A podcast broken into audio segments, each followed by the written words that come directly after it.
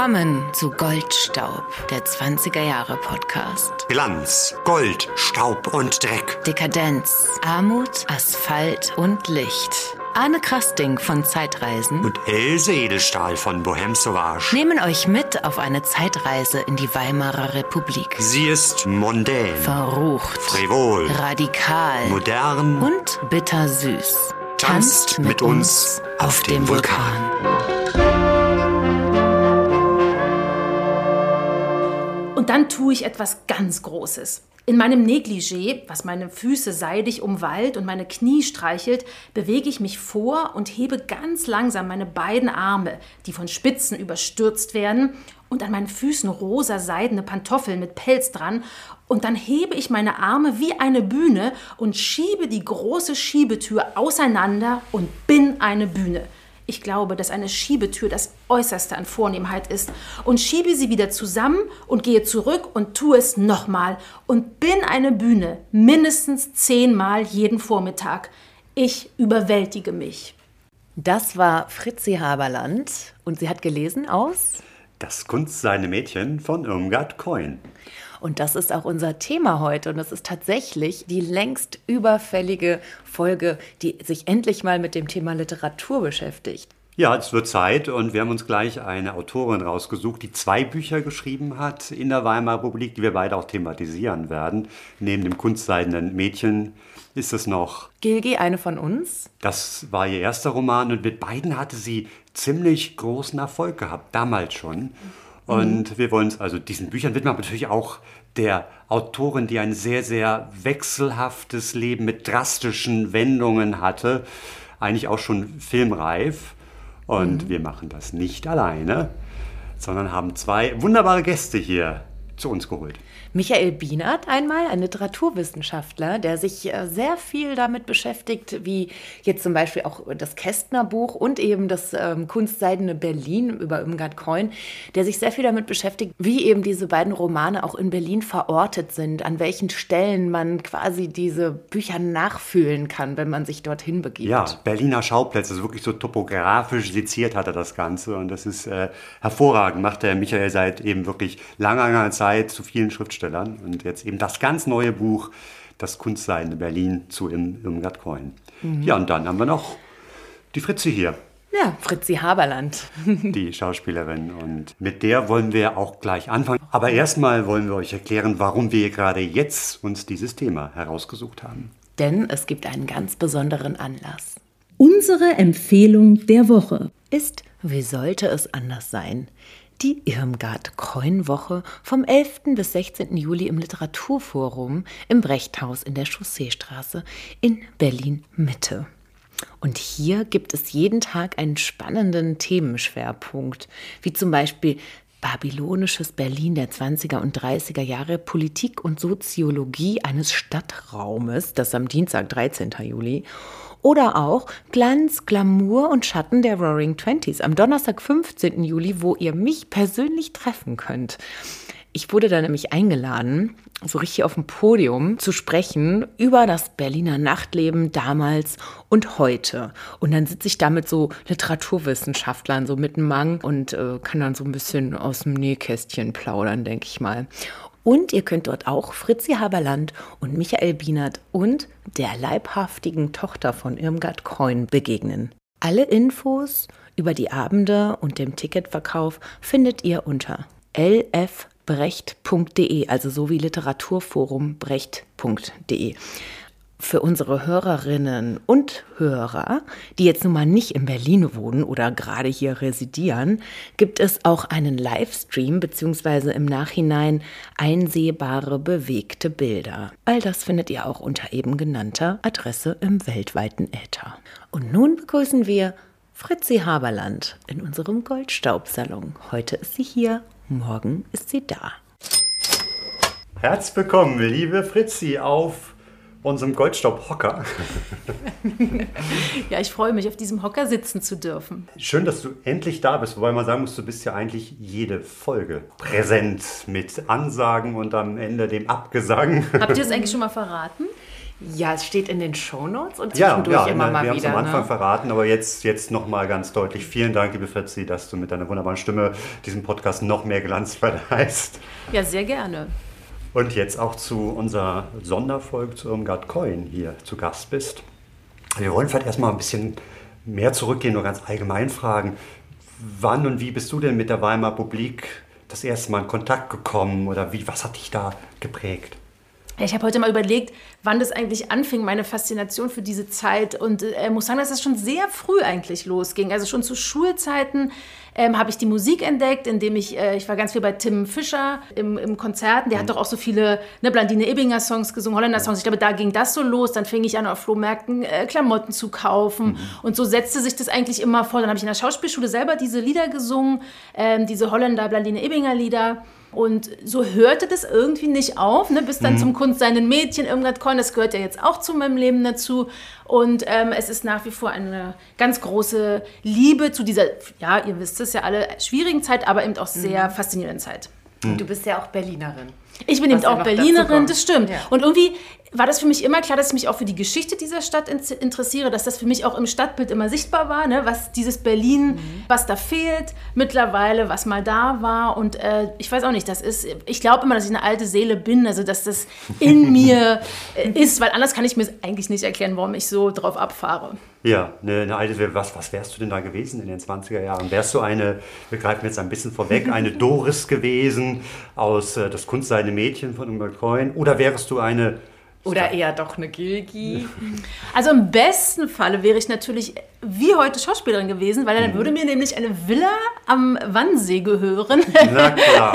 und das würde mir eigentlich am besten gefallen, ähm, weil das, äh, ja, das ist natürlich auch eine Sache, dass man heute als Schauspielerin ja immer äh, ganz wichtig ist, dass man so von, dass man ganz auf dem Boden geblieben ist und so ganz natürlich und freundlich ist, was ich natürlich mhm. auch sehr mhm. gerne bin. Mhm. Aber in den 20er Jahren am deutschen Theater zu spielen, das, äh, ich glaube, es wäre doch etwas anderes gewesen, aber ja. eben auch mit gewissen Vorteilen verbunden. Du wärst ein Glanz äh, gewesen. Ja, ne? genau.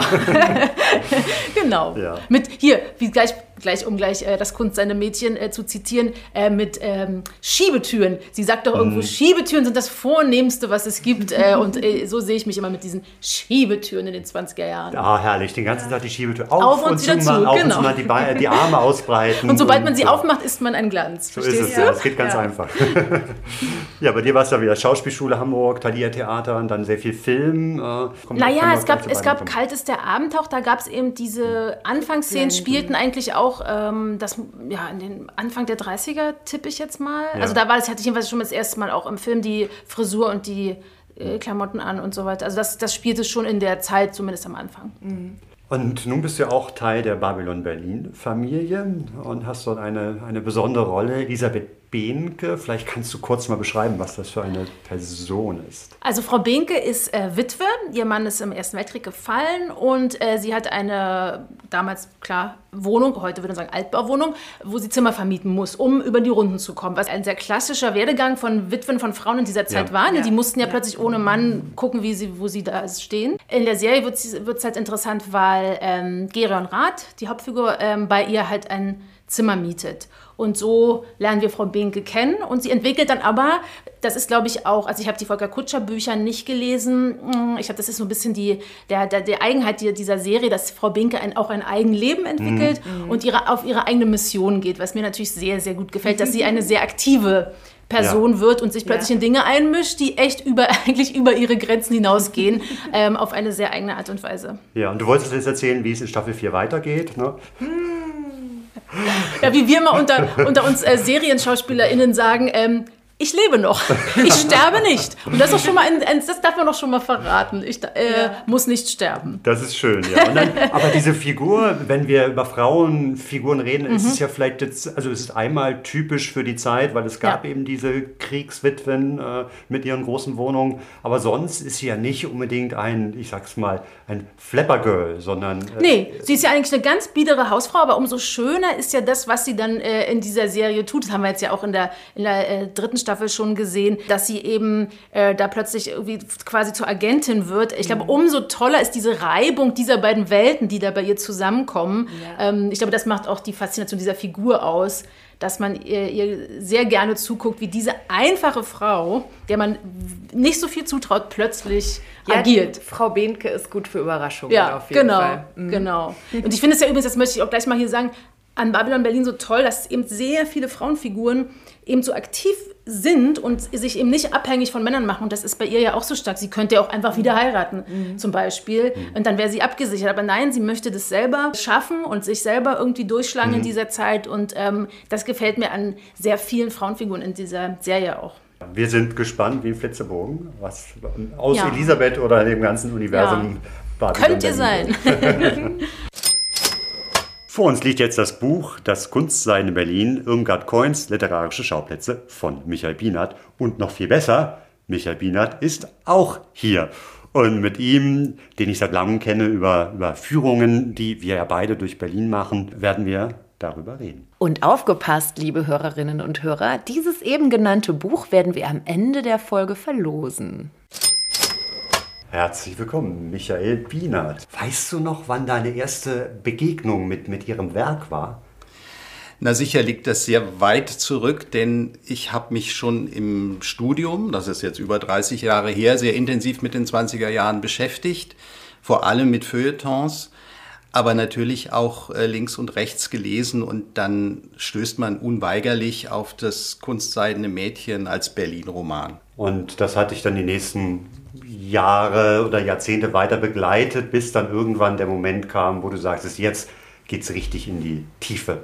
Es war so, dass ich immer mal schon mit Textstücken von, von Irmgard Coin, also von dem kunstseidenen Mädchen auf der Straße gearbeitet habe im Rahmen von Führungen zu den 20er Jahren zu verschiedenen Autoren, wo man mit der U-Bahn durch die Stadt fährt. Äh, der Augenblick, wo mir klar war, dass ich ein Buch über Irmgard Coin schreiben würde, der hatte gar nichts mit Berlin zu tun. Und zwar hat mir ein Freund ein Buch geschenkt, Nach Mitternacht. Das ist ja ein Buch, wo sie äh, Deutschland in der Nazizeit beschreibt, das sie unmittelbar nach ihrer Emigration geschrieben hat, mit einem ganz äh, giftigen und schwarzen Humor und ganz toll und ganz genau. Und danach war mir irgendwie klar, mit dieser Autorin kann ich längere Zeit verbringen, ohne mich zu langweilen. Und es hat sich auch total bestätigt. Also das war für mich gar nicht so wahnsinnig ähm, jetzt die, die Herausforderung, dieses Thema Irmgard Coin und Berlin zu bearbeiten. Das liegt ja gerade im kunstseidenen Mädchen sehr auf der Oberfläche.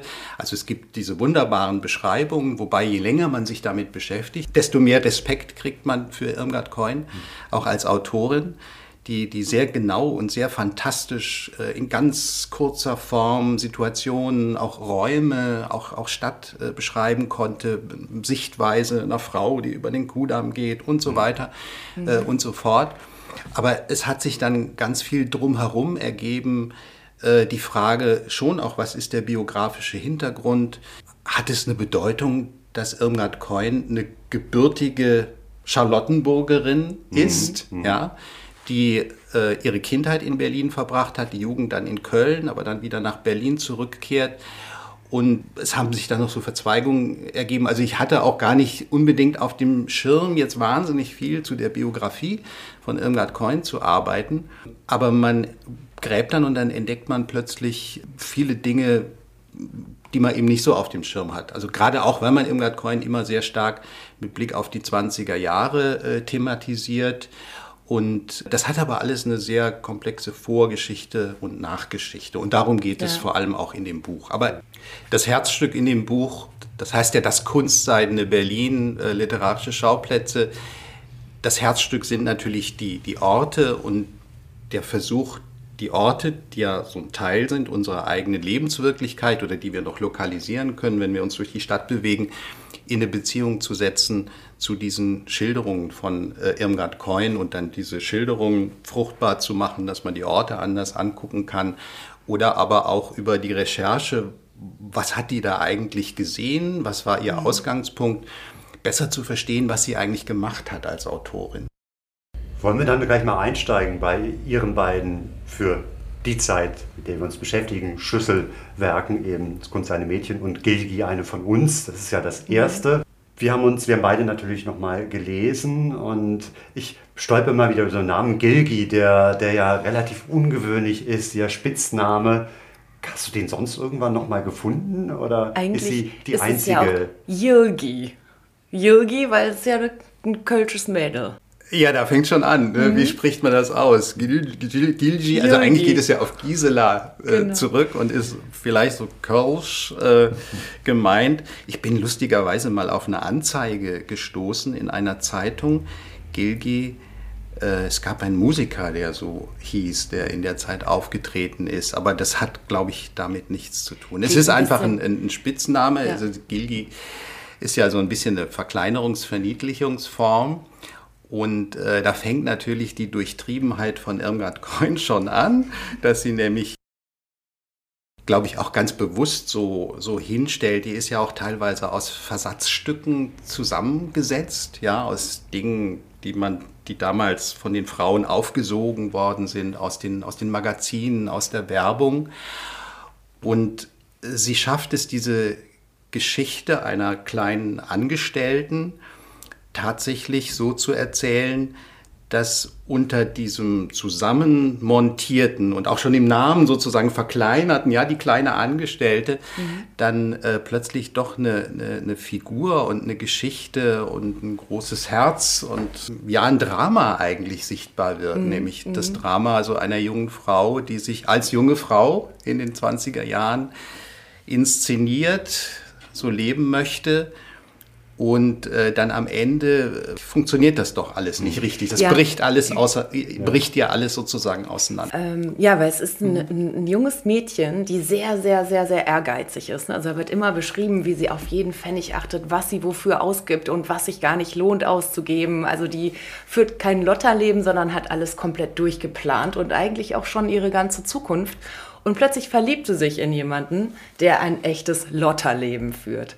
Und da kommt dann der Konflikt zustande. Man könnte sagen, es ist das Drama der Selbstoptimierung der jungen neuen Frau der 20er Jahre. Was ja was ganz Aktuelles hat, weil wir dieses Thema der auch, auch körperlichen Selbstoptimierung jetzt in einer ganz anderen Art und Weise haben, erleben für die jungen Leute, über andere Medien äh, vermittelt. Aber da hat Irmgard Coin auch ganz genau hingeschaut. Ich will vielleicht eine Sache hier einflechten, die ganz wichtig ist. Es gibt ja so eine Tendenz, weil wir auch so Fotos haben von Irmgard Coin aus den 20er, 30er Jahren, wo sie so aussieht, so als schicke, attraktive junge Frau. Ähm, sie vielleicht zu stark zu identifizieren mit ihren Figuren. Also wenn man sich das genau anschaut, dann sieht man, ja, sie hat ja selber als äh, Stenotypistin gearbeitet, also sie hat diesen Beruf gelernt, aber sie war wirklich auch eine Autorin, die äh, ein ganzes Stück so abseits von ihren Figuren gestanden hat Ja. und aus der Distanz auf jeden Fall auch äh, geguckt hat, was, was die machen und hatte auch einen ganz anderen Horizont als ihre Figuren. Ja, das merkt man ja auch deutlich daran, dass sie auch viele andere Figuren, die vorkommen, auch genauso intensiv beschreibt und auch teilweise aus deren Sichtweise denkt. Also jetzt dieser Martin, in den die Gilgi sich verliebt, da kriegt man ja auch mit die Gedankengänge, die der wiederum hat. Also man merkt da schon diese gedankliche und auch emotionale Bandbreite von Irmgard Coin, wie sie einfach die Möglichkeit hat, in diese Figuren reinzugehen und das wirklich dann auf den Punkt zu bringen, wie die ticken. Vielleicht können wir da jetzt mal anfangen mit diesem Begriff äh, Kunstseiden, der uns ja heute nicht mehr so geläufig ist. Was ist Kunstseiden? Ich bin dem Begriff nachgegangen und habe festgestellt, dass die Kunstseide in den 20er Jahren eine Hochkonjunktur hatte.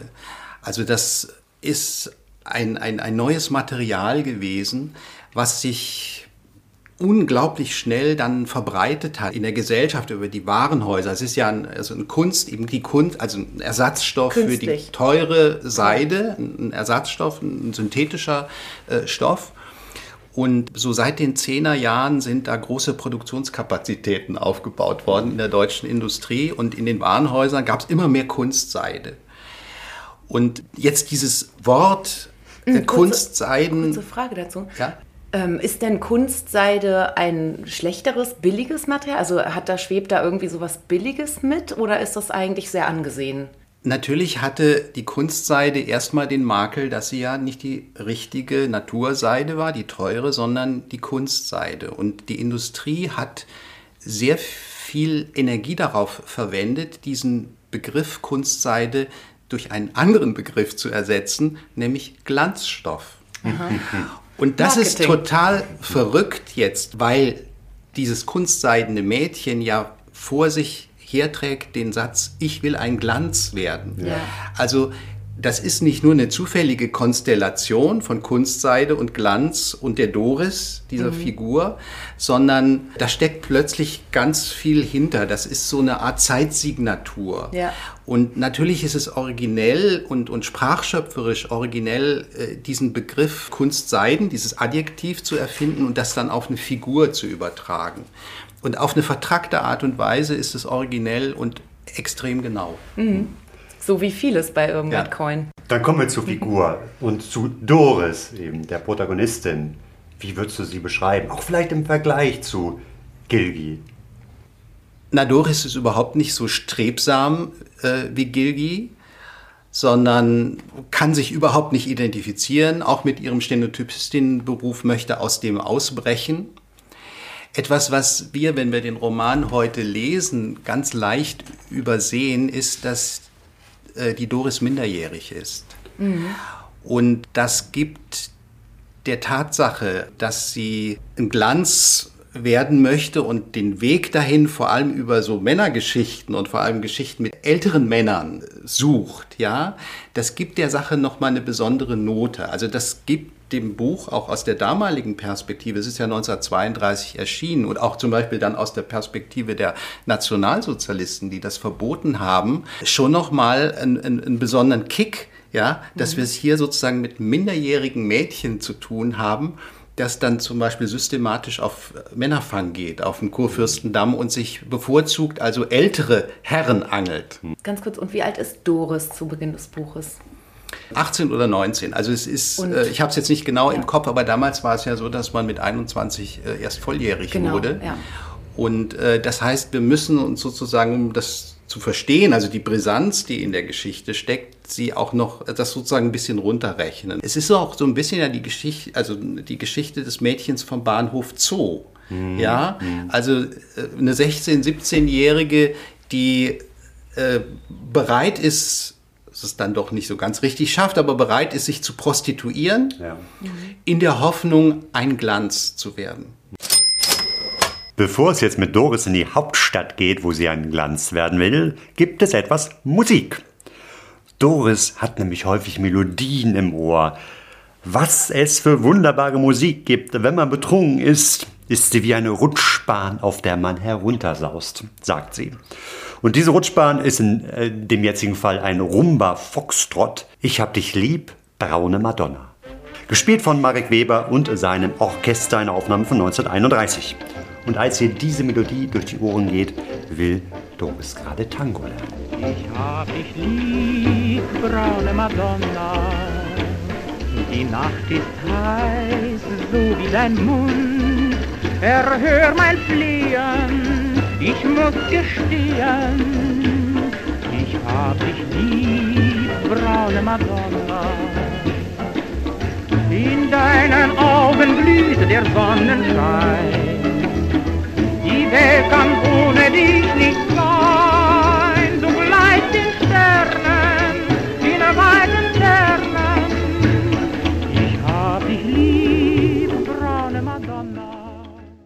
Wir landen mit Doris in Berlin, dem Berlin des Jahres 1932.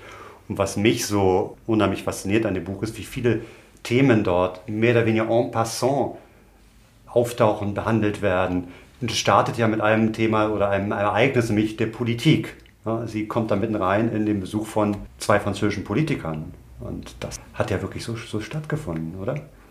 Ja, der Tag, an dem Doris aus Köln nach Berlin kommt, der lässt sich ganz genau bezeichnen. Das ist der 27. September 1931. Das war der Tag eines Staatsbesuchs von dem französischen Außenminister Aristide Briand und dem Premierminister Pierre Laval. Das war ein großes politisches Ereignis. Man muss sich vorstellen, äh, der Erste Weltkrieg lag noch nicht weit zurück. Jetzt kommt also sozusagen die Regierung des ehemaligen Kriegsgegners zu Besuch nach Berlin verbindet sich mit großen äh, Hoffnungen, auch dass es irgendwie weitergeht in dem Aussöhnungsprozess. Und Irmgard Coin erzählt es so, dass Doris in diese Volksmenge, die sich um das Hotel Adlon versammelt, wo die Politiker wohnen und da so eine spontane Friedenskundgebung macht, dass sie da also hinein stolpert, sich auch so anstecken lässt. Und dann wird es sehr lustig denn sie kommt dann in dieser Begeisterung ins Gespräch mit einem Angestellten der Stadt Berlin und möchte mit dem über Politik diskutieren und wird aber ständig als Frau nur von dem äh, angebaggert äh, und lässt sich von dem im Café durchfüttern und verzieht drei sich dann. Drei Stücke Nusstorte, eines mit Sahne. Ne? Genau. Ja. Und, und verzieht sich dann also durch, durch die Hintertür. Und da kann man dann auch schon sehen, das ist ja auch keine lang ausgewalzte Episode, mhm. wie, wie raffiniert Irmgard Coin da verschiedene Stränge miteinander verbindet. Also sie hätte ja einfach nur das Ereignis nehmen können, aber nein, also es kommt sozusagen gleich, wir erfahren was äh, über Doris und wir erfahren, dass die auch durchaus politisch interessiert ist, weil sie auch mhm. immer die Zeitungen liest. Und dann kommt aber sofort dieses Thema äh, das angebaggert werden als Frau, ja, was sich dann wie ein roter Faden durchzieht durch das Buch hinein. Und es wird dadurch auch gleich un unglaublich bunt und interessant. Mhm. Ja, sie will halt auch nicht nur ein Glanz sein, sondern auch tatsächlich eine Frau von Welt. Und da gehört nun mal Politik ja auch dazu. Ja. Und äh, natürlich in dem Buch spielt eine große Rolle, wir haben die Zeit der Weltwirtschaftskrise und es wird schon sehr deutlich, äh, was das für die Leute bedeutet. Ja, sie, sie äh, schlingert ja durch ganz unterschiedliche Berliner Milieus hindurch. Ja, also da ist die Freundin, deren Mann arbeitslos ist, da ist die äh, Freundin, bei der sie wohnt, in, in der Münzstraße, in einem Haus mit Prostituierten. Also sie sieht dann sehr genau, was, was dort der Fall ist. Dann hat sie mal wirklich so einen reichen Gönner, äh, Industriellen, der dann aber pleite geht und dann wird sie wieder auf die Straße gesetzt und es geht zurück in die Münzstraße. Mhm. Und die ganze Odyssee durch diese Berliner Milieus endet am Bahnhof Zoo, im Wartesaal, mhm. mit der Frage, muss ich jetzt auf den Strich gehen oder gibt es vielleicht noch irgendwie einen anderen, der mich da rausholt oder an den ich mhm. andocken kann, um dann entweder im Schrebergarten ähm, über die Runden zu kommen in der Zeit der Weltwirtschaftskrise oder wie geht es denn überhaupt weiter? Es hm. ist ein ganz offenes Ende und das spricht auch total für, für Irmgard Coin. Also ich glaube, ihre Bücher haben immer ein, ein offenes Ende. Also es mhm. gibt kein klares Happy End. Es gibt auch nicht unbedingt die totale Katastrophe, aber es gibt diese, diese Offenheit. Und das sagt auch sehr viel über sie als Autorin aus und das mhm. ist auch ein Punkt, wo ich finde, dass sie da absolut eine Gegenwartsautorin äh, ist, ja, dass ja. sie so gesellschaftliche Verhältnisse, Konflikte, Verhaltensweisen unglaublich pointiert äh, beschreibt, aber nicht sozusagen sagt, das geht jetzt gut oder schlecht aus. Ja. Mhm. Und damit können wir, glaube ich, auch ganz viel anfangen. Ja. Absolut. Ja. Sie schlingert durch die verschiedenen Milieus, hast du gerade gesagt, und bewegt sich da wahrscheinlich auch durch, durch das ganze große Berlin. Welche, welche Orte lernt sie dabei kennen? Was für ein Berlin-Bild bekommt man aus diesem Buch? Naja, natürlich ist das Berlin-Bild äh, fragmentarisch, aber ein Handlungszentrum ist natürlich der, der Kurfürstendamm, mhm. der neue Westen, das ist auch das Berlin, was sie am besten kannte. Aber das geht dann eben in das Scheunenviertel, ja, also äh, Alexanderplatzgegend, wo, wo sie wohnt. Das geht dann nach Friedenau, so in das bürgerliche Berlin hinein. Ähm, es gibt einen reichen, verheirateten Gönner, der wohnt am Knie, das heißt die Onyx-Familie, also am ja. Ernst-Reuter-Platz. Mhm. Und äh, das Buch hat gar nicht den Anspruch, ähm, jetzt sozusagen Berlin groß topografisch abzubilden. Aber in diesem relativ begrenzten Format, wenn man da genau hinschaut, äh, geht es doch durch, durch ganz viele äh, Milieus hindurch. Mhm. Und es gibt das Haus Vaterland zum ja. Beispiel, also ja. den Vergnügungspalast am Potsdamer Platz. Es gibt aber auch das Resi, mhm. also im, im Osten Berlins, äh, östlich vom Alexanderplatz. Ähm, das ist schon sehr weit gestreut. Ja, viele Orte, die unsere werte Zuhörerschaft ja auch schon in anderen Folgen kennengelernt hat. Ja, Nachtleben Teil 2. Nee, Vaterland haben wir Teil 1, ne? Ja, genau, und Resi. das Residence Casino kommt dann im Nachtleben Teil 2 vor, wenn ihr das mal nachhören möchtet. Richtig, richtig. So, und jetzt hat Michael eine kurze Pause, denn wir holen Fritzi wieder auf unser Sofa. Kannst du dich noch erinnern, als du das erste Mal das Kunstseidene Mädchen gelesen hast? Das muss so 2000, 2001 gewesen sein. Da ist mir das angetragen worden, das als Hörbuch einzulesen. Mhm. Vorher kannte ich es nicht, das Buch. Mhm.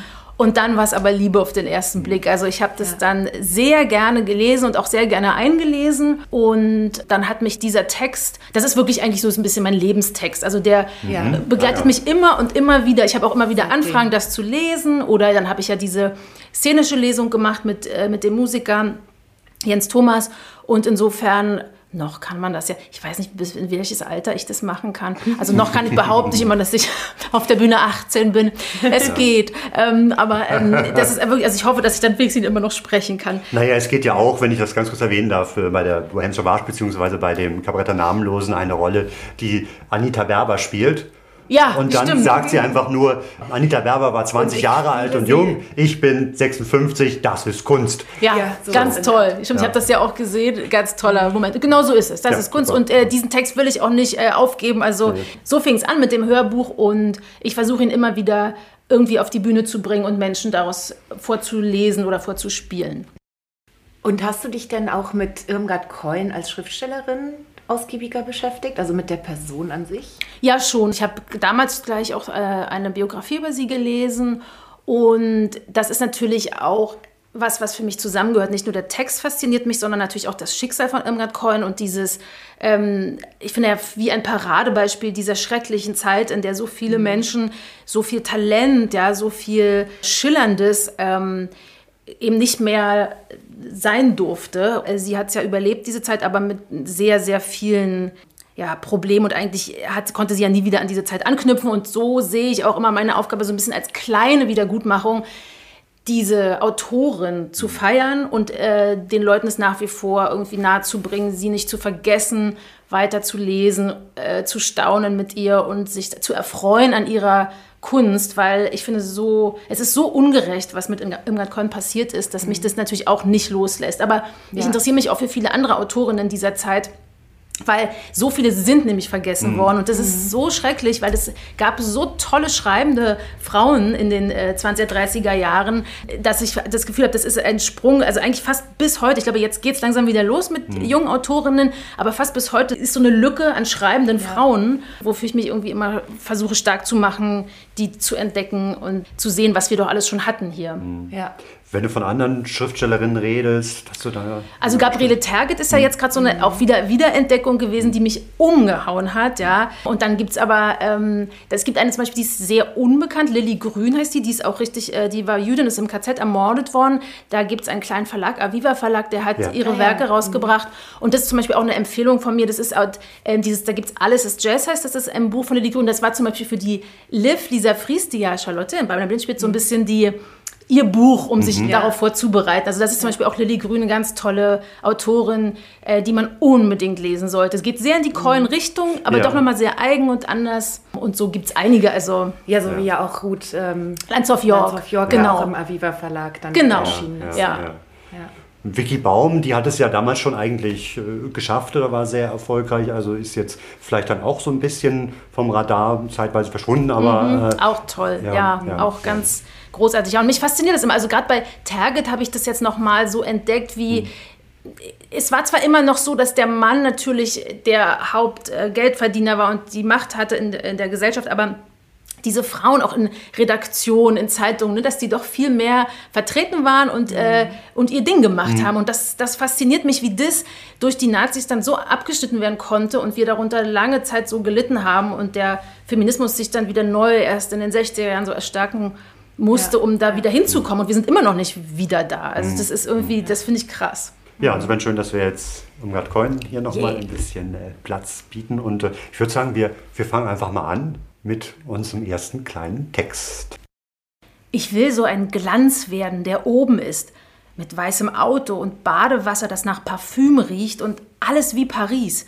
Und die Leute achten mich hoch, weil ich ein Glanz bin und werden es dann wunderbar finden, wenn ich nicht weiß, was eine Kapazität ist und nicht runterlachen auf mich wie heute. Ob das Trapper noch auf dem Klosett sitzt? Wenn ich sie übermorgen noch nicht sehe, schließe ich sie auf, denn ich will sie nicht ausgesprochen verhungern lassen. Ich werde ein Glanz. Und was ich dann mache, ist richtig. Nie mehr brauche ich mich in Acht nehmen und nicht mehr meine Worte ausrechnen und meine Vorhabungen ausrechnen. Einfach betrunken sein. Nichts kann mir mehr passieren an Verlust und Verachtung, denn ich bin ein Glanz. Und die Trapper hat sie eingesperrt, ähm, damit sie die Rolle bekommt oder sowas. Genau. Art war das genau. ne? So. War ja ihre, äh, oder ist ja ihre Konkurrentin, ihre Kollegin Mila von Trapper. Äh, chinesische Augen und großartige Figur muss man ihr lassen. So sagt, äh, beschreibt es Doris. Und dann wird sie eingesperrt und äh, sie kriegt die Rolle mit dem einen Satz. Der eine Satz, ja. Um der den geht's. Der manchen äh, Weltruhm verschafft hat, ihr jetzt Genau. nicht so. Was, was ich ganz lustig finde, es gibt ja eine ähnliche Szene bei Babylon Berlin Staffel 3, wo die junge Vera auch auf der Suche nach einem Job äh, ja. ihre Konkurrentin einsperrt. Das ist dir ja sehr gut aufgefallen. Das scheint ähm, eine Inspiration stattgefunden zu haben bei den Autoren. Vielleicht, vielleicht. Nein, wir, wir wissen ja, dass die drei wahnsinnig viel, wahnsinnig viel lesen. An, an, äh, Ja, und wir wissen ja auch, dass der eine Autor und Regisseur ja mit der Schauspielerin Fritzi Habland, die das Kunst seiner Mädchen schon sehr vorgetragen Aha. hat, liiert ist. Insofern Da gibt es könnte, es, könnte es klappen, ja. dass man voneinander weiß. muss man dazu sagen, Doris oder die Trapper, die kommen da high raus, aber in Babylon Berlin, Oh, weia, hier- ja, oh, stimmt. weh, oh, Oh, oh, da wird sie nicht nur eingeschlossen, sondern dann noch Ja. um die Ecke gebracht. Das stimmt, ja. Ja, aber ansonsten der Glanz ist da, also Mhm. dieses im Grunde genommen ein Schlüsselsatz auch ja, des, des Romans. Das ist einer der berühmtesten Sätze oder Mhm. äh, berühmtesten Bilder, die es so von diesen äh, Frauenfiguren gibt in ihren Werken, dieses Glanz werden wollen, Mhm. aus einfachen Verhältnissen stammen, aber eigentlich nach ganz oben ähm, kommen. Ja. Ne, diese große Sehnsucht, die in diesen Mädchen doch herrscht. Nach, nach Ja, einem Vorbild ja auch, einer Schauspielerin, die ich jetzt nicht so wahnsinnig auf dem Schirm hatte, Colleen Moore. Ach ja, Ja, stimmt. die, die das- in Amerika so ein bisschen ja, das, das nicht, ja. Inbegriff des Flapper Girls eigentlich war und die mal sagte, it began with a haircut. Also das war sozusagen der Beginn der Karriere und das ist für Doris dann ja auch so, so wie soll ich sagen, die Hoffnung, dass das eigentlich alles ganz schnell gehen kann mit dem Glanz. Wobei das bei der Figur der Gilgi ja wieder eine ganz andere Richtung annimmt Stimmt. eigentlich. Ne? Die ist ja wirklich, das hatten wir ja im Interview mit Michael Bienert auch schon, sehr, sehr ehrgeizig und Stimmt. ähm, erwartet sich gar nichts Großes eigentlich. Gilgi sagt nämlich zum Beispiel, dass meine Ansprüche nie höher sind als die Möglichkeit, sie zu erreichen. Das macht mich frei. Ja, eine andere Idee als die von Doris. ja. Das finde ich wirklich bei Gilgi auch eigentlich umso tragischer, weil sie, es ist keine Naivität, die sie da an den Tag hat, sondern sie we- weil hat genau ihren Plan, sie weiß genau, wie sie es schafft, ne, mit redlicher Arbeit nach oben und dann da so zu scheitern. Das finde ich äh, so tragisch und Ja. das finde ich beim Ja. Lesen wirklich brutal eigentlich, wie sie scheitert. Ja. Und Gilgi, das ist ja das Ende, dass sie dann nach Berlin fährt. Also die Handlung findet ja nicht in Berlin statt, Ja. sondern es die, die, die Aussicht auf das, was kommt. Doris kommt ja schon viel früher nach Berlin und das ist die nächste Stelle, die wir uns ausgesucht haben. Die, na, vielleicht ist es meine Lieblingsstelle, weil ich als jemand, der die Stadt natürlich auch irgendwie als äh, Stadterkunder oder Stadtbilderklärer nochmal ganz anders wahrnimmt, ist das einfach göttlich. Ich bin in Berlin seit ein paar Tagen mit einer Nachtfahrt und noch 90 Mark übrig. Damit muss ich leben, bis sich mir Geldquellen bieten. Ich habe Maßloses erlebt. Berlin senkte sich auf mich wie eine Steppdecke mit feurigen Blumen. Der Westen ist vornehm mit hochprozentigem Licht, wie fabelhafte Steine, ganz teuer und mit so gestempelter Einfassung. wir haben hier ganz übermäßige Lichtreklame. Um mich war ein Gefunkel und ich mit dem Fee. Und schicke Männer wie Mädchenhändler, ohne dass sie gerade mit Mädchen handeln, was es ja nicht mehr gibt. Aber sie sehen danach aus, weil sie es tun würden, wenn was bei rauskäme. Sehr viel glänzende schwarze Haare und Nachtaugen so tief im Kopf. Aufregend. Auf dem Kurfürstendamm sind viele Frauen, die gehen nur. Sie haben sehr egale Gesichter und viel Maulwurfpelze, also nicht ganz erste Klasse, aber doch schick, so mit Beinen und viel Hauch um sich. Es gibt eine Untergrundbahn, die ist wie ein beleuchteter Sarg auf Schienen. Unter der Erde und muffig und man wird gequetscht. Damit fahre ich. Es ist sehr interessant und geht schnell. Es gibt auch Omnibusse, sehr hoch, wie Aussichtstürme, die rennen. Damit fahre ich auch manchmal. Zu Hause waren auch viele Straßen, aber die waren wie verwandt zusammen. Hier sind noch viel mehr Straßen und so viele, dass sie sich gegenseitig nicht kennen. Es ist eine fabelhafte Stadt. es ist ein fabelhafter Text. Ja, ja also ganz also diese, toll. Diese Bilder, ne? ja. diese Metaphern, die, die irgendwie natürlich schräg sind, ja. aber aber voll von Kreativität in ihrer ja ganz eigenen Sprache. Ganz also toll. Straßen, ja. die sich kennen, die sich nicht ja. kennen. Ja, Trotzdem beschreibt sie es ja auf eine Art, weil wir kennen ja auch, wir jetzt auch gerade, die wir hier sitzen, die Stadt sehr gut. Trotzdem beschreibt sie es so originell, mhm. dass man sie nochmal neu, eine Großstadt nochmal neu wahrnimmt. Ne? Das ist eben auch die Kunst von Irmgard Keun, für solche normalen Dinge wirklich besondere Worte zu finden.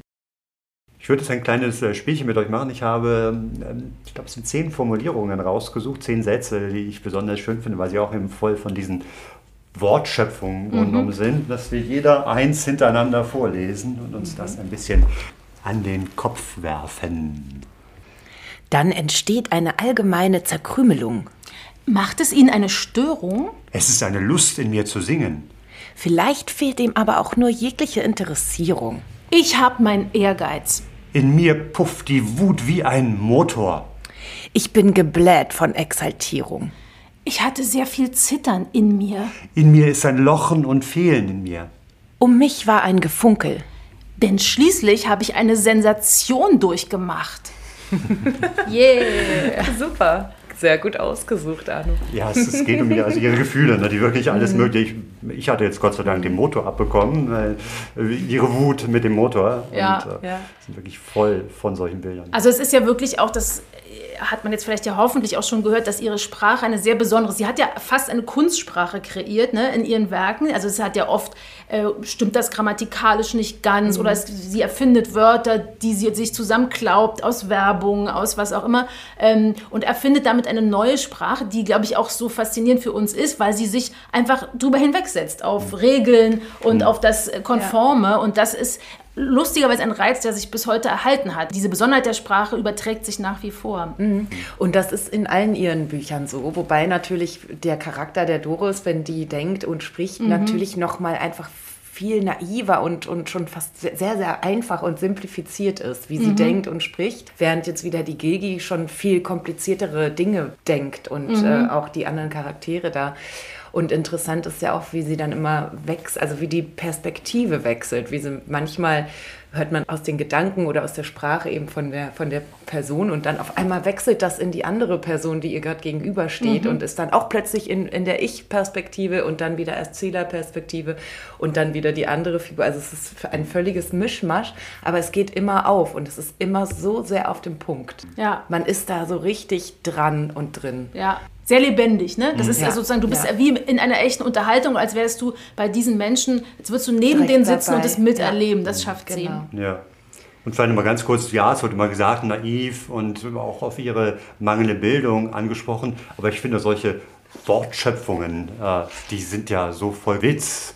Das ist schon beeindruckend. Ja, und es gibt eine Stelle äh, aus einem System des Männerfangs, das ist ein Essay oder wie man sagt, eine Kurzgeschichte. Mhm. Äh, und da gibt zum Beispiel den Satz, man soll sich gegenüber Männern, man soll sehr dumm sein, aber sehr intelligent fragen. Das mhm. würde dem Mann schmeicheln. Und solche Sätze zeigen ja schon, dass das auch ein Spiel ist mit dieser ja. Naivität und dass ja. sie ihre Protagonistin manchmal vielleicht etwas blöd erscheinen lässt, aber in mhm. Wirklichkeit die natürlich total auf dem Kiviv sind oder die ja, Autorin klar. zumindest so damit spielt, dass am Ende dann doch das Gegenüber entlarvt wird, die auf diesen Blödsinn der Naiven reinfällt. Und das Ja. ist, äh, das glaube ich, deswegen äh, erscheint es einem nie doof oder platt.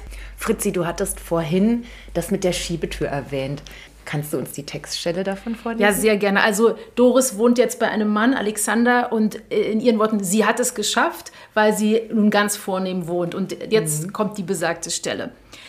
Und dann tue ich etwas ganz Großes. In meinem Negligé, was meine Füße seidig umwallt und meine Knie streichelt, bewege ich mich vor und hebe ganz langsam meine beiden Arme, die von Spitzen überstürzt werden, und an meinen Füßen rosa seidene Pantoffeln mit Pelz dran, und dann hebe ich meine Arme wie eine Bühne und schiebe die große Schiebetür auseinander und bin eine Bühne. Ich glaube, dass eine Schiebetür das Äußerste an Vornehmheit ist und schiebe sie wieder zusammen und gehe zurück und tue es nochmal und bin eine Bühne mindestens zehnmal jeden Vormittag. Ich überwältige mich. Toll, ne? Sie überwältigt sich selbst, das ja, ist sehr ja. schön, ja. Da, da ist sie dicht dran, ne? Ja, Und, da ist sie dicht dran. Hat eine bis, die, Tasche. bis die Frau von Alexander anruft. Und dann äh, geht das ganz schnell in eine andere Richtung, die Geschichte. Ungünstig, ja, genau. Und der, der Alexander ist ja, der ist auch großartig. Er sagt dann so: Komm, Puppe, wir trinken Sekt. Mickey Mäuschen, du siehst ja wie eine Tauperle aus. Auch schön, ne? Und Mickey Mäuschen. Mickey Mäuschen ist Mäu- toll. war, ja, war ja kurz vorher erst erfunden, worden. Ja, ne? ja. Und trotzdem ist in Berlin. Schon ist, weltberühmt. Ist ja, genau. Kommt bei Gilgi auch schon vor, Ja, die ja. Mickey Maus. Und das war für sie natürlich großartig, diese Taxifahren und sowas. Mhm, und alles das, was mit dem, mit dem äh, wohlhabenden Leben äh, des Bürgertums zu tun hat. Das sind ja auch diese Kontraste dazwischen, zwischen diesem und dann dem Wartesaal am Zoo. Ja, und die Arbeitslosen, sie wohnt doch dann auch bei anderen Leuten, wo die Männer immer arbeitslos sind, das Hm. natürlich auch zu äh, wirklich viel Suff und Gewalt führt. Also man kriegt ja schon von allen Welten, die es nun mal leider alle gab, da, Ja. äh, äh, da was mit. Also auch diese Figur und dadurch auch wir LeserInnen. Genau, insofern auch perfekt, um wirklich diese Zeit, die späte Weimarer Republik, zu verstehen. Und jetzt gibt's noch mal Musik. Doris ist in Berlin und gerade beschwipst. Gott, habe ich einen Schwips.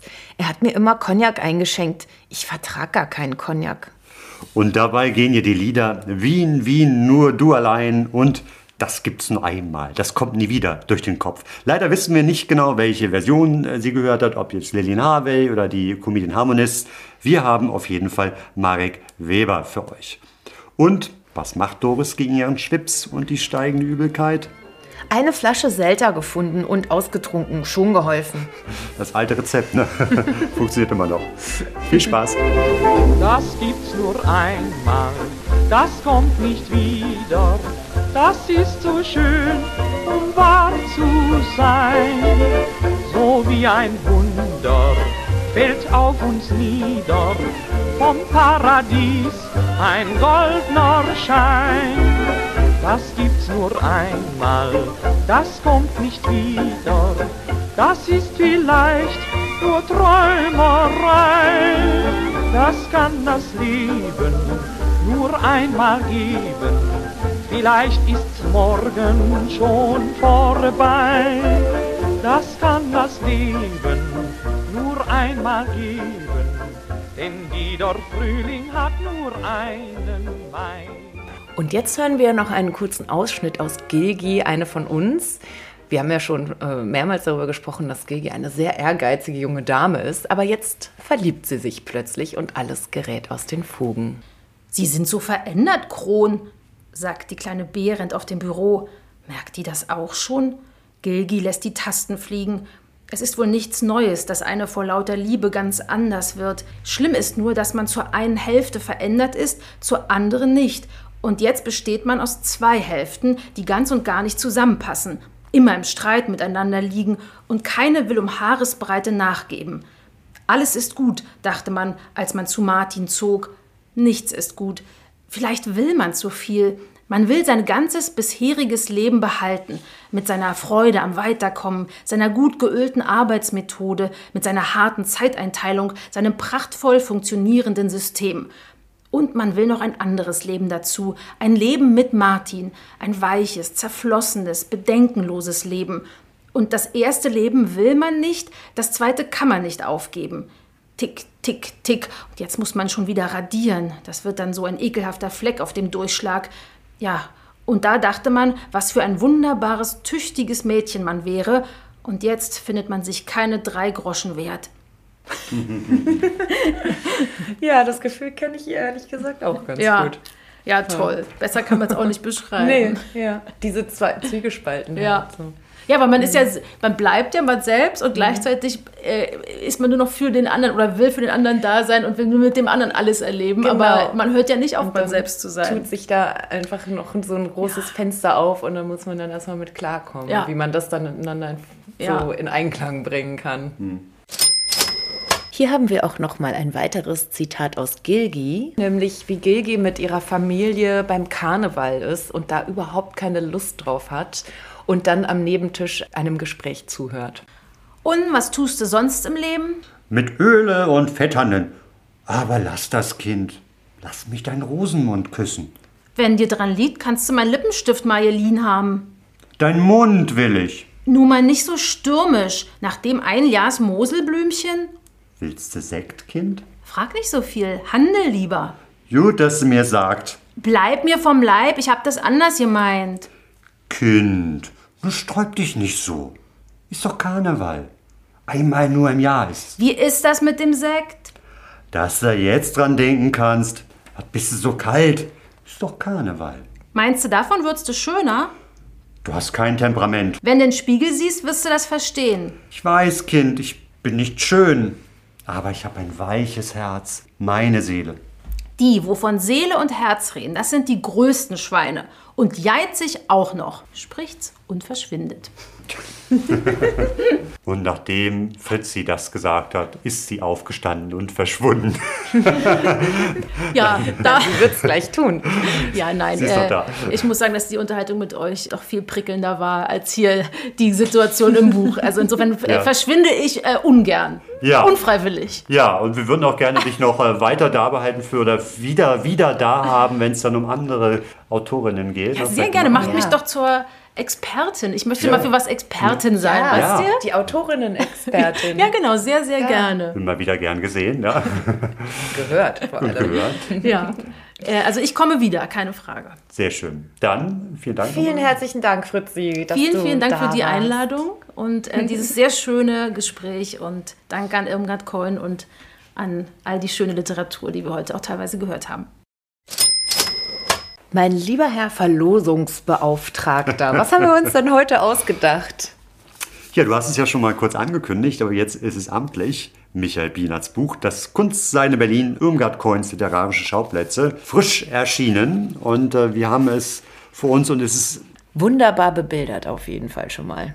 Ja, und ganz gut geschrieben auch. Mhm. Nein, wirklich ein, ein, ein, äh, tolles Buch. Und, äh, ein Must-Have in eurer 20-Jahre-Bibliothek. So ist es. Ihr könnt es gewinnen und zwar schickt uns eure drei Lieblingsbücher aus der Weimarer Republik.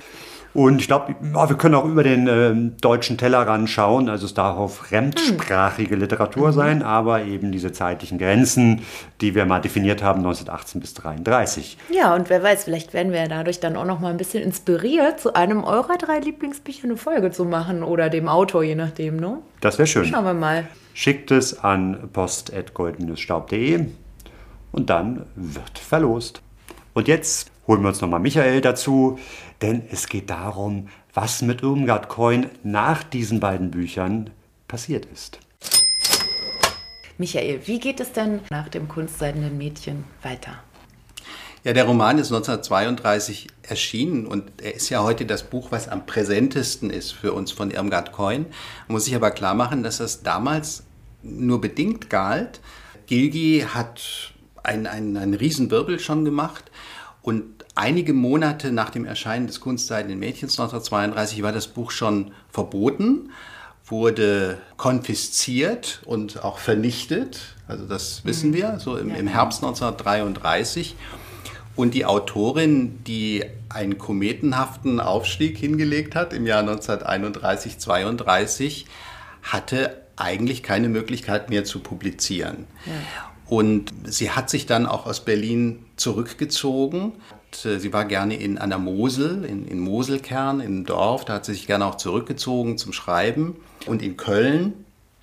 und hat versucht tatsächlich noch als Autorin in diesem Nazi-Deutschland irgendwie äh, über die Runden zu kommen oder auch doch einen Weg zu finden. Die wollte wirklich gerne in Deutschland bleiben. Ja. Die Vorbehalte waren aber so groß gegen sie, das ist ein bisschen ähnlich wie bei Erich Kästner, dass sie wirklich keine Chance hatte und dann die Konsequenz gezogen hat, äh, Ende 35, äh, Anfang 36 ins Exil zu gehen also erstmal nach Belgien, nach Ostende. Da hat sie Josef Roth äh, mhm. kennengelernt, mit dem sie dann auch eine Weile liiert auch eine war. Sehr interessante Liaison, die ja. beiden. Und äh, danach wird es alles nicht weniger spannend, äh, weil sie nach Ausbruch des Zweiten Weltkrieges, weil die Deutschen in Amsterdam einmarschieren, in die Niederlande, wo sie ist, da nicht bleiben kann, aber auch nicht mehr zu ihrem Geliebten nach Amerika kommen kann über, über einen großen Teich. Äh, sie kommt dann undercover nach Deutschland zurück, lebt hier teilweise unter falschem Namen und hatte einen Rückhalt äh, von ihrer Familie zum, zum, zum Glück ähm, mhm. und fängt dann nach dem Zweiten Weltkrieg in Köln an, ja, in, in der im zerstörten Haus ihrer Eltern auf der Schreibmaschine wieder zu schreiben, wieder zu texten, vor allem für den Rundfunk. Mhm und hat dann nochmal eine sehr produktive Zeit, ähnlich wie Erich Kästner nach 1945. Das lässt dann nach in den 50er Jahren und da spielen verschiedene Dinge äh, eine Rolle.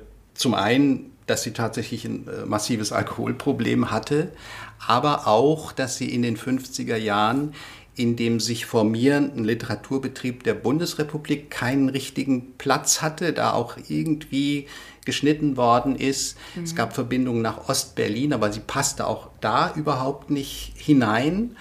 Und ja, es, es, es findet dann, muss sagen, praktisch auch eine, eine, eine Persönlichkeitsdissoziation äh, bei ihr statt, die dazu führt, dass sie in den 60er Jahren tatsächlich als, als Dauerpatientin, als alkoholkrank in der Psychiatrie landet und äh, da wahrscheinlich total verschütt gegangen wäre, wenn nicht eben Mitte, Ende der 60er Jahre, wo sie dann plötzlich wie vergessen war, einige sich interessiert hatten, gefragt haben, wo ist die denn eigentlich mhm. abgeblieben? Ja, diese mhm. Autorin, also als man sich anfing, wieder für die Exilliteratur ja. zu interessieren ah, ja, und für die, für die vergessenen Autoren mhm. der 20er Jahre und hat dann äh, die letzten zehn Jahre in einer kleinen Wohnung in äh, Köln gelebt und ist nochmal sehr gefeiert worden. Und wie geht es denn für dich weiter nach dem Kunstsein in Berlin? Welche Projekte warten auf dich? Naja, das nächste Buch, was erscheint, ist erstmal ein kleines Buch mit Briefen von Irmgard Coin, die ich gefunden habe, zufällig an verschiedenen Stellen das hat mit Berlin sehr wenig zu tun. Es sind Briefe aus der Zeit ähm, 30er Jahre, Nazizeit, äh, 40er Jahre, über die man bisher wenig wusste, beziehungsweise mhm. was so ein bisschen überdeckt ist, weil Irmgard Coin auch ihre eigenen Legenden um diese mhm. Zeit äh, gesponnen fängt, hat. Fängt aber ganz früh schon an mit ihrem Geburtsjahr, was ja auch etwas äh, umstritten ist. Äh, genau, sie hat sich auch ein bisschen äh, jünger gemacht und sie hat an bestimmten Punkten, das erklärt sich dann aber auch aus der, der Zeit, also auch an ihrer Biografie schon ein bisschen herumge herumgearbeitet, ja. sagen wir das mal so. Und das hat in dieses Buch hier gar nicht reingepasst, weil es eben mit Berlin wenig zu tun hat, mhm. was aber sehr viel erzählt über ihre Versuche vor allem in der Nazi-Zeit, also bevor sie emigriert ist, hier in, in, in Deutschland irgendwie zu überleben. Ja, ja. ja. und dann hoffe ich, dass wir uns bald wiedersehen. Vielleicht auch schon hier im Podcast. Es gibt ja Themen, wo sich das anbietet. Vielen Dank, dass du da warst. Alles Gute. Dankeschön, Gut. Michael. Dankeschön. Und das war's mal wieder, Folge 21. Und ähm, ich muss sagen, die hat mir ganz besonderen Spaß gemacht. Also nicht, dass mir die anderen Folgen keinen Spaß gemacht haben, aber es lag natürlich auch an diesen beiden Gesprächspartnern, die wir, die wir hatten. Mhm. Und wir wollen schon mal einen kleinen Vorblick geben, denn Das war ja jetzt also die längst überfällige Folge zum Thema Literatur oder überhaupt mal was Literarisches. Und weil uns das immer noch gar nicht reicht, kommen wir dann in der nächsten Folge zum Kästners Fabian. Und ja. Das hat aber auch nochmal einen besonderen Grund, warum wir jetzt dazu kommen müssen. Denn äh, kurz nach dem Erscheinen der Folge wird Fabian im Kino laufen. Die neue Verfilmung. Und der Film ist von Dominik Graf, einem unserer Lieblingsregisseure. Und wir hatten bereits das Vergnügen, ein Interview führen zu dürfen mit Konstantin Lieb, dem Drehbuchautor, und Felix von Böhm, dem Produzenten des Films. Und daneben werdet ihr auch wieder Michael Bienert hören, der ja auch Kästner-Experte ist. Und mit dem werden wir vor allem über das Buch sprechen. Ja, die Folge haben wir schon quasi in der Schublade. Ich werde mich mhm. nämlich morgen bzw. zur Ausstrahlung dieser Folge bin ich schon in Bella Italia und mache Deutsche Vita. Ja, liebe Arne, dann sage ich jetzt mal Ciao und Buon Viaggio. Und dann erzählst du uns nächstes Mal von deiner Italienreise. Äh, grazie, Principessa. ciao, ciao.